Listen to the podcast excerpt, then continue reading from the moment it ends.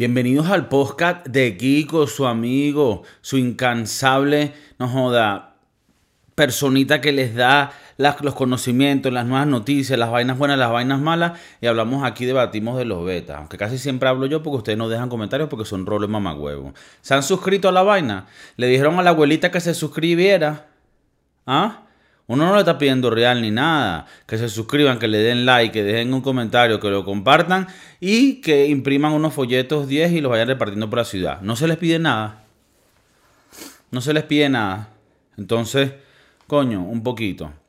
Quiero empezar rápido con temas importantes. No me gusta.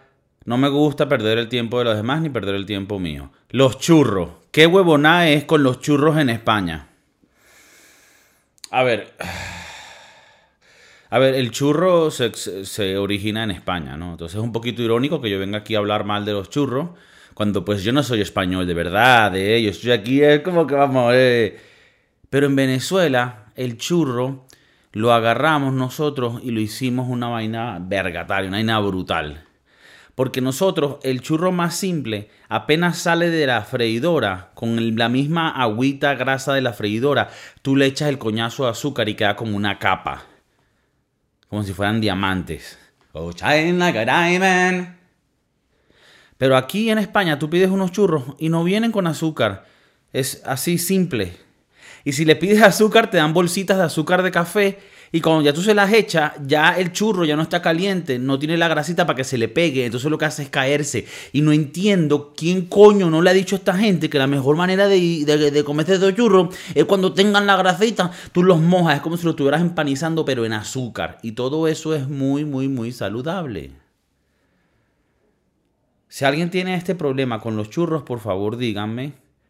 Porque quiero empezar una, una comitiva. ¿Es como se llama? Una vaina, un grupo, un activismo contra los churros básicos. En Venezuela agarran un churro y lo rellenan con Nutella y caramelo y te lo venden por el culo. Marico, creatividad, innovación. Lo que falta ahorita en el mundo. Entonces, bueno, no sé, quería.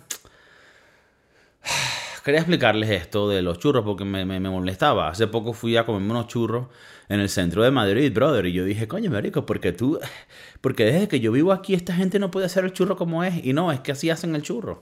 El que lo hace mal es uno, pero lo hace más rico porque le pones el sazón, le pones la cosita, la, la canela, ponle la canela, ponle esto, ponle otro. Es verdad, uno va a vivir hasta los 43 porque uno ataca el corazón, pero coño, la vaina sabe brutal, criminal. Y yo creo que a eso es donde tenemos que llegar. Entonces, por favor, comentario, dígame, ¿han vivido esto? ¿Cómo le gusta a usted el, el churro?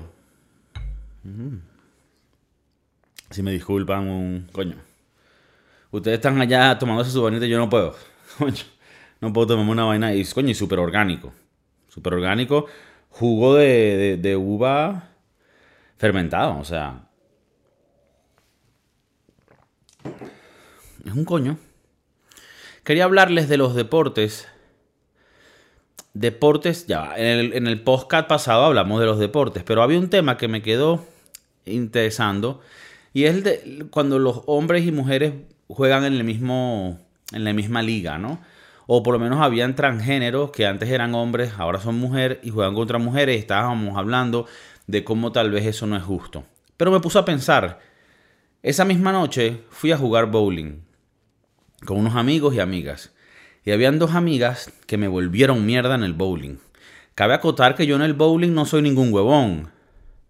Cuando yo voy al ring de bowling me conocen. Saben quién soy yo. Saben que yo le meto ahí porque le tiro con una fuerza. Ya yo le he dicho, yo tengo el swing de Tiger Woods, pero en las tablas del bowling.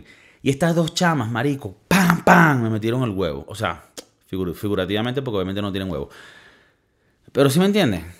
Entonces yo me puse a pensar, coño, esto es un deporte, un ejemplo perfecto de un deporte donde pueden practicar hombres y mujeres y no hay ninguna ventaja que tenga uno del otro.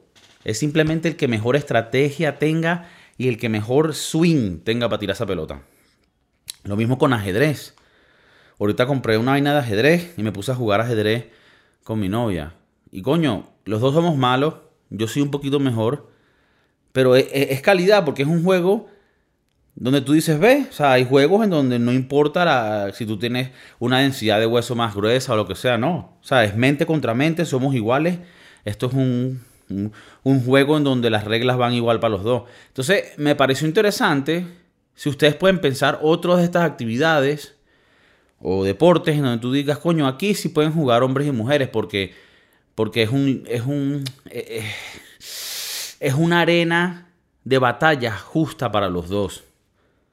En el bowling, en, la cancha de bowling, tú ves unos viejitos que tienen su propia bola, sus propios guantes, y obviamente esa gente ya no puede tirar esa pelota como la tira uno. Ellos la tiran así, ni siquiera duro, sino que más bien la, la sueltan casi que yo siento que va a romper la madera y hace marico unas vueltas y tumba todo. Tú te das cuenta que no tienes que ser fuerte, no tienes que tener fuerza.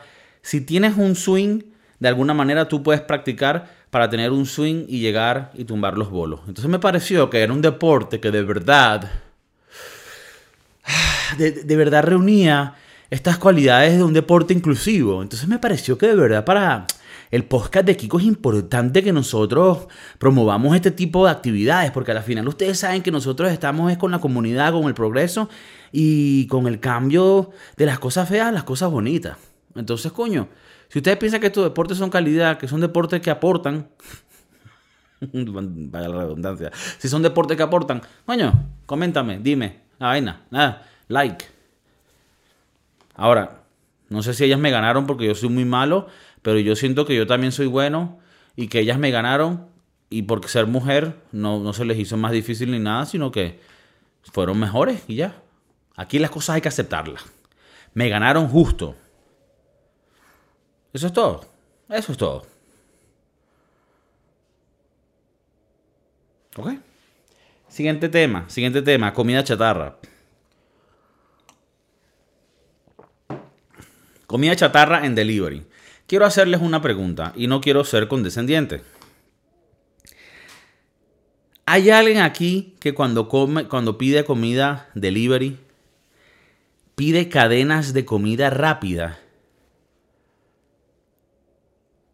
Les digo porque a mí me parece una locura impensable pedir en delivery algo como McDonald's, Burger King, eh, uno de esos. Porque siento que esas son comidas que te las tienes que comer en el, en el restaurante, bueno, en el establecimiento ahí mismo, para que sepa algo. Más de cinco minutos ya se convierte en cartón. Entonces, yo no entiendo cómo hay gente que pide delivery. El delivery es tan delicado. A veces tú pides vainas buenas y cuando llega coño, a veces son cosas que no llegan perfectos porque, bueno, el, transporte hace, ¿sabe? Tiene el tiempo, se, se, empieza a enfriar. Eso yo lo entiendo. Y pasa con comida muy buena. Imagínate con comida sintética de mierda. La mandas en delivery, que el bicho da tres vueltas. Cuando llega a tu casa, esa mierda ya está cartón. Entonces, quería saber si era el único que pensaba esto o si había otra gente allá afuera que tal vez me digan, bueno, Kiko, ¿cuál es tu problema, huevón? Y si a mí me gusta mi McDonald's viejo, arrugado y mojado, ¿qué pasa, Kiko? Ya me estás arrechando. Me voy a, me voy a quitar de suscriptor, coño, no lo hagas, hermano. La semana pasada perdí un suscriptor y no sé por qué. Creo que fue porque dije algo que no debí. Pero bueno, chamo, sí lo debo de decir. Yo tengo que decir las cosas que yo siento aquí porque ustedes me escuchan por eso. Y si de vez en cuando uno pierde un suscriptor, coño, a mí me duele mucho porque yo tengo muy poquito. Pero yo tampoco puedo no serle fiel al lema de este podcast, que es ser real hasta la muerte, papi, ser real hasta la muerte, cabrón. No vas a ver tú de Kiko Kiko Cervantes, el alquimista musical de Mamagüevo, el que tal, el que pim pum frown, que no voy a, venir aquí a hablar con las vainas que tal, con los que claro, coño, de bola, de bola. Les tengo que venir a decir la verdad. Entonces, coño. O sea, coño. Otro, otro temita que quería tocar aquí, tal vez la gente se la dille, porque esto, yo ni hablo de esto estos días, pero he, visto una vaina con la, vaina de las vacunas. Como que, coño, la gente que no se pone las vacunas son unos mamacuevos y tal. Y... A ver, yo te digo, yo creo que todo el mundo tiene derecho a desconfiar del gobierno y de toda mierda porque estamos en un mundo donde no sabemos nada, brother. Sin embargo, yo me puse mis vacunas y ya, yo dije, bueno, ¿qué coño? Pero si ya tú tienes tu vacuna, porque a ti te importa que las demás la tengan, o sea, ya tú, ya tú la tienes, ya tú estás casi que cubierto. Entonces, a veces siento que también hay una intolerancia contra los demás, de que, hermano, si uno no se la quiere poner, no se la quiere poner. O sea, no sé. Sé que hay gente que me dice, Kiko, pero tú no entiendes, porque como si no se la pone, se enferman más. Entonces las camas de la UCI, de los centros de emergencia, están llenas y es porque, porque no se pusieron la vacuna. Yo lo que digo es que, bueno, si tú no te la pusiste y te da la vaina, coño, son consecuencias que tú tienes que acarrear. Yo me la puse porque yo dije, bueno, yo prefiero tomar el riesgo de la vacuna que el riesgo del, del COVID, porque acuérdense que yo soy un carajo que tiene mucho músculo en reposo. Muchas empanaditas, muchos pastelitos. Entonces, claro, uno se, uno se cuida, pero la gente que sale que no, el que no se la ponga, pasa mamá, weón. Coño, cálmense, también dejen a la gente vivir, weón. Creo que la gente se está volviendo como dictatorial, weón, represiva. Hace como ya, como el comandante. oh, chico. Bueno, quería entrar en unos temas un poquito más, más jodidos, más, más feos, porque me dio en el alma. Esto es una película que vi y quedé enfiebrado con el tema y me vi como tres documentales y, y bueno, ya hice el trabajo sucio para traerles a ustedes la información. Igual se los voy a recomendar porque necesito, necesito que lo vean también. Y estamos hablando, chicos, del teflón. Tú dices, coño, el teflón. El teflón, no buena. El teflón está en las joyas. Hace que no se pegue la comida. El teflón, bueno, se usa como para sellar tuberías también. Y hay, muchos usos para el teflón. Eh, y para el químico que está dentro del teflón, que es un repelente, repele agua, repele aceite, es una una muy útil en el mundo, ¿verdad? Casi todos los productos tienen algo de este producto que se llama PFOA y OC8. Y, y bueno, eh, no, no los quiero marear un poco, pero este producto prácticamente lo que hace es que hace las cosas impermeables pero también es indestructible. o sea, es un, es, un, es un, químico sintético que hicieron en, un laboratorio y es indestructible. Lo hizo la compañía DuPont, que es también la que hace pinturas y vainas así. Bueno, esos carajos empezaron a contaminar varios ríos porque tiraban sus desechos de este químico. Y este químico terminó en el, en el agua que se tomaba la gente, que se tomaban los animales. Y esto empezó a crear muchas enfermedades en la gente, más que todo cánceres y bueno, hasta el día de hoy eh, eso todavía lo están demandando y tratando de sacarle real a los carajos. No solo real, sino que concienticen. Bueno, concienticen es una palabra.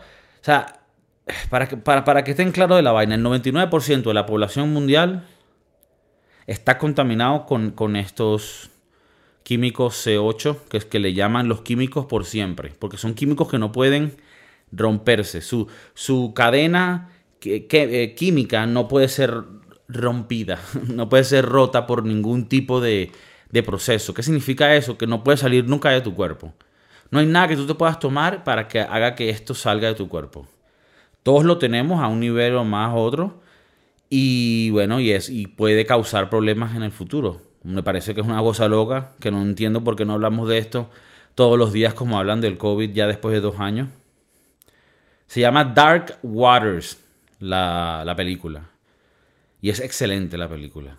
Y te habla de, este, de esta historia real eh, de esta compañía. La 3M también te metía en este peo. Porque usaron este químico para muchas cosas. O sea, tú te compras una chaqueta que es impermeable del agua. Lo que, esa tela tiene este componente químico que logra hacer que el agua se repele. Y obviamente tienes mucho, tiene muchos beneficios. Porque coño, cuando tú estás haciendo unos huevos fritos, no joda, que la día que se pegue la vaina. O sea, casi que tú dices bueno, si no se pega y me va a dar un poquito de cáncer nada más, bueno, qué coño. Porque uno es así de flojo, pero, pero la pinga, weón, esa es horrible esta vaina. Estamos contaminados hasta la mierda. Y esta película me quedó, o sea, un poco traumatizado, weón. Traumatizado de que el agua, que eh, todos los seres vivos y todo el agua que existe, de alguna manera u otra tiene este, este, este contaminante. Avísame si vieron la película. Si no, véanla y díganme su comentario. Se llama Dark Waters. Es con Mark Ruffalo, que es el, el que es Hulk en la película de los Avengers. Y el carajo la produjo y todo. Él es un activista y de verdad que le quedó muy bien. Me hubiera gustado que, aparte de decirme el problema, me diera una respuesta, porque aparentemente no hay respuesta en, en materia de solución. No hay solución para esto. La única solución es quitarle dinero a los de la compañía y que no lo vuelvan a hacer, pero ya, ya destruyeron a la gente. O sea, eso es como cuando pasó Chernobyl. Explota esa vaina nuclear y termina dañando a mucha gente fuera del país donde estaban. Y esto es lo que pasa con estos cabrones. No solo dañaron los ríos donde ellos tenían las fábricas, sino que los productos, todos esos sartenes de teflón que hemos usado todos nosotros, desprenden este fucking químico. Y cuando estás comiendo tu huevo revuelto, también te estás comiendo tu huevo revuelto con un poquito de C8, o como le llaman hoy en día Gen X, que es el mismo químico este, marico. A mí me da dolor porque yo no sé ni qué hacer, weón. No sé cómo cocinar. Las alfombras tienen esto para repeler el agua. O sea, todo tiene este químico de mierda. Se llaman Forever Chemicals, químicos por siempre, porque nunca mueren. Químicos por siempre. Eso parecería como el lema. El lema del el, colegio de los químicos, sea, el colegio del ingeniero, el colegio de los odontólogos, el colegio de los químicos, ¿sabes? El lema de ellos sería químicos por siempre químicos para siempre. Pero no, estoy hablando de una vaina tóxica que está matando a todo el mundo y le da cáncer. O sea, me río, pero para no llorar. ¡Para no llorar! Así de jodida está la vaina con el agua. Y eso estamos hablando en países primermundistas. No quiero ni hablar de países tercermundistas, de mi tierrita bonita Venezuela, donde el agua ya estaba contaminada antes de que existieran estos problemas. Imagínate de la ciudad que yo soy, Valencia, Venezuela, hay un lago que se llama el lago Valencia, el lago de Valencia, que descargan todas las heces de las invasiones de personas que hicieron casas alrededor. Esa agua es la que usan y filtran y la mandan a la casa para bañarte. Y si tú te bañas con esta agua, te salen ronchas en la cabeza. Dime tú si eso es normal. Dime tú si eso es normal ronchitas en la cabeza. ¿Te imaginas un flamenquito que, que, que, narre la historia? Así tipo... Imagínate bañando y te sale una roncha en la cabeza porque el agua está contaminada porque unos cabrones comunistas llegaron a esa tierra y saquearon el dinero y destruyeron la selva y dieron todo el oro y los recursos que quedaban y Bolívar retumbándose en la tumba le gritaba. Fue horrible, no tenía música, no tenía nada y la gente le gritaba, le gritaba. Bueno, ahí me fui, ahí me fui.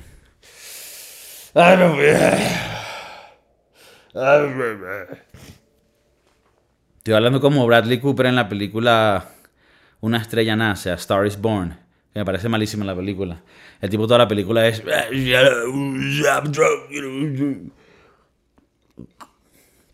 Lady Gaga, oh my god, vamos a hacer una canción.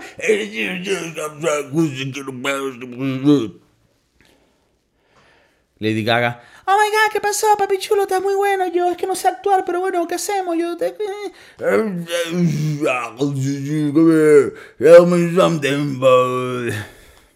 Hagan películas buenas, no joda. Hagan películas buenas. Hagan películas buenas. Hagan películas buenas. Tell me. Are you girl? Are you? No, hermano, no. No. Bueno, salud para ustedes, para su, para su gente, sus seres queridos. Espero que todos estén bien. Espero que todos estén bien. Espero que si esta mañana estás yendo tu trabajo que tengas un poquito ese, refresquito de saber que estás vivo, que tienes, no todas tus tus extremidades. Y si te falta una, bueno, marico, ya es que jode tener las otras. Así que tampoco te me deprimas. Si tienes algún problema, una vaina, coño, vamos a... No te voy a decir que lo vamos a solucionar juntos porque la pinga, ya yo tengo que joder peo. pero podemos de alguna manera u otro conectarnos por, por las ondas intrasonares y juntos usar nuestra energía combinada con la del universo para poder convocar una respuesta para estos problemas. Sabes, a veces hay, a veces uno necesita que alguien como yo, que, que es como si fuera uno mismo, le dijera, mira hermano, sonríe, porque yo soy un amargado. Yo siempre estoy amargado, siempre me estoy quejando de todo. Y se lo estoy diciendo aquí honestamente porque yo soy una persona honesta, marico. Ya yo me cansé de las mentiras. Me cansé de las mentiras. No, mentira, yo no soy mentiroso. Ahora digo, pero no sé, puede ser que sea mentira. Coño, es verdad. No, pues yo de verdad, lo que es que no. Es vulnerable eh, decirle a la gente cómo uno se siente, pero es verdad. O sea, no voy a mentirles, hermano. No voy a mentirles. A veces yo me siento, coño. Deprimido, triste. ¿Sabes? A veces las lágrimas toman poder de mí. ¿Sabes? A veces me, pongo triste, tío, y me pongo, tú sabes, a pensar. A pensar, tío. Y. Y tengo que recordarme como que, mira, huevón. Por más jodida que se ponga la vaina, coño, estamos vivos, chamo. Estamos respirando, estamos tomando aquí unos, unos vinitos. Que por, por más que sean baraticos, no jodas, es de calidad. Joda, calidad aquí de origen, chido. Entonces, coño, a veces hay que buscarle un poquito la vuelta a las cosas. Dejar de ser tan cínico, dejar de ser tan mamagüevo y si tú que estás escuchando eres una persona que siempre eres positiva y que nunca caes en estas cosas negativas, entonces disculpa, no, no, no es contigo esto, más bien te, pedimos a ti que nos dejes en los comentarios ayudas, pero para mí, había, yo tengo que a veces recordarme y, constantemente como que mira, Pajú, no estás mal, estás mejorando poco a poco, sigue echándole bola y vele lo bonito de la vida todos los días, la respiración, coño Ah, la, luz del sol, con los pajarillos, los chavalillos que van por la calle, tío, vamos, eh, el vinito, la cervecita. Coño, vele la vaina bonita, no joda. No solo lo feo. Yo me acuerdo cuando yo vivía en Venezuela, vivía amargado todos los días quejándome del gobierno. Y con razón, o sea, con mucha razón. Yo no estoy diciendo que, que, eso había estado mal. En su momento creo que estaba bien, pero hoy en día yo no puedo vivir en ese tipo de estrés y y tengo que buscar a las cosas bonitas, marico. Cuando ves estas películas de que el agua está contaminada, que Monsanto tiene contaminada todas las semillas que comemos, que asbestos están todas las paredes de las casas y no, o sea, hay tantos peos del COVID, de la rana que se cogió un murciélago y le dio a luz a una culebra fantástica que cuando te muerde te transforma en, pato. O sea, tantas huevonas que tú dices, marico, no. O sea, es casi imposible llegar a la meta. Llegar viejo es jodido hoy en día. Hay tantas huevonas que te quieren acechar que hay que vivir el día a día, mano. Y esto no significa meterte a meter heroína o crack y vivir el día, no. Eso ya sería, coño, extremo. Eso lo puedes hacer ya cuando te digan, mira, te quedan una semana de vida, ok, cómprame crack y heroína. Ahí sí. Pero si todavía estás en la vida, disfruta tu vida, tómate tu vinito. Obviamente mantén las riendas de tu vida para que puedas pagar tu techo, tus cosas para que no vivas como un indigente, porque coño, eso ya es más feo. Es más feo y es incómodo. Pero vive tu vida. Vive tu vida, hermano. Yo, yo me dije a mí mismo, digo, Kiko, lo peor que le puede pasar a uno, chico, es morirse. Y si uno no se muere, chico, el resto uno lo soluciona, chico. Uno lo soluciona. Con el diálogo. El diálogo y con la ambición a arreglar las cosas. Yo todos los días siento que no sé qué coño estoy haciendo. Pero simplemente sigo, huevón. Y no se los digo como un acto de valentía mío, ¿no? Se lo digo como ayúdenme, díganme si ustedes también sienten lo mismo. Yo siento que todos los días no sé lo que estoy haciendo. O sea, no tengo control de mi vida y simplemente salgo y me tiro al mar y nado y al final llego. Y todos los días llego. No sé cómo llego, pero llego. Y me parece raro porque creo que mucha gente siente cosas así, como que... Creo que fue Robert Downey Jr. que dijo, que por cierto, carajo, bien, no, bien de pinga el chamo, bueno, como si lo conociera yo así de persona, pero bueno, sí. Eh, el chamo dijo una vez una vaina que era como que... Ah, uno no sabe cómo vivir. Uno no sabe cómo son las reglas de la vida. Uno no tiene la respuesta de la vida. Pero, pero cuando te das cuenta que no sabemos lo que estamos haciendo, empiezas a vivir una vida más tranquila. Porque nosotros sentimos una presión y una ansiedad porque no sabemos lo que estamos haciendo. y pensamos que deberíamos saber lo que estamos haciendo. Y la realidad del asunto es que nadie sabe lo que está haciendo. Porque la vida es jodida. La vida es una experiencia súper extraña que, es que como que todavía estamos tratando de entender qué coño es esto de la vida. Es muy jodido. Toda la, la historia humana ha sido en tratar de entender qué coño estamos haciendo nosotros aquí. ¿Cuál es el propósito de nuestra vida? Es jodido. Pero si aceptamos que estamos en un en una historia que se está escribiendo cada segundo y que no necesariamente tenemos que saber todo, sino que lo vamos medio haciendo mientras vamos y te quitas esa presión, coño, terminas como que yendo en la ola mucho más relajado en vez de, estar ahogándote en la vida. Y sé que estoy dando aquí unas metáforas que coño, que tal vez pueden entrar un poco hippie, brother, pero de verdad que coño, úsala, brother. Masticate este conocimiento, marico. No, pero de pana, hay que ir en la ola, marico. Y cuando te sientas miedo, ansiedad de cosas que van a pasar que no sabes cómo resolver, bueno, vamos. Y vemos qué coño pasa. Y hay que ser así, brother. Hay que ser así. Sin miedo. Mentira. El miedo lo va a estar. Pero hay, hay que tirarse. Es como cuando estás te vas a tirar por un acantilado a un, a un río, un lago, que por cierto, si van a hacer eso, asegúrense que, no vayan a, a, escoñetarse. ¿Sabes ese momento de valentía donde tienes miedo pero lo haces? Hay que practicar eso, marico. Hay que practicar eso con las situaciones de la vida, con todo. Y hacerlo. Y cuando uno diga, pero esto me hace sentir incómodo, depresión, estrés. dale. Yo soy malísimo para eso porque lo odio. Pero me tiro así, me tiro y digo, pa'l coño, marico, lo voy a hacer. Y poco a poco así he hecho, marico. Así como, lo, como los niños, como un, como, un, como un pajugo que no sabe lo que está haciendo y va contra las paredes y las rompe y para allá vamos. Bueno, para allá vamos, brother. No hay de otra. Yo veía a mis papás de carajito y decía, coño, cuando yo crezca yo voy a entender la vida como ellos. No. Ahora llego a la edad que tengo, que todavía soy un niñito muy bonito y joven, pero ya tengo más edad de lo que tenía antes. Y sigo sin entender la vida ni sin entender lo que estoy haciendo. Y cuando le pregunto a mi papá y a mi mamá, ellos tampoco parecen tener mucha idea de lo que están haciendo. Entonces, parece que nadie sabe lo que está haciendo. Y creo que cuando entendemos que nadie sabe lo que está haciendo, entonces logramos llegar a un momento de tranquilidad y de aceptación porque sabemos que estamos todos en lo mismo. Estamos todos en el mismo juego de no saber qué es lo que está pasando y de poco a poco ir descubriendo las respuestas de las cosas. Así que no se me estresen, no se me preocupen.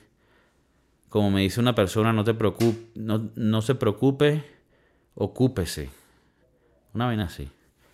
Y es lo que trato de hacer. En vez de preocuparme, ¿qué son las cosas que tengo que hacer? Son estas cinco no puedo hacer las 5, hice dos. Coño, hice dos por lo menos. No me voy a dar un latigazo por no haber hecho las 5. Ir paso a paso, marico, poco a poco.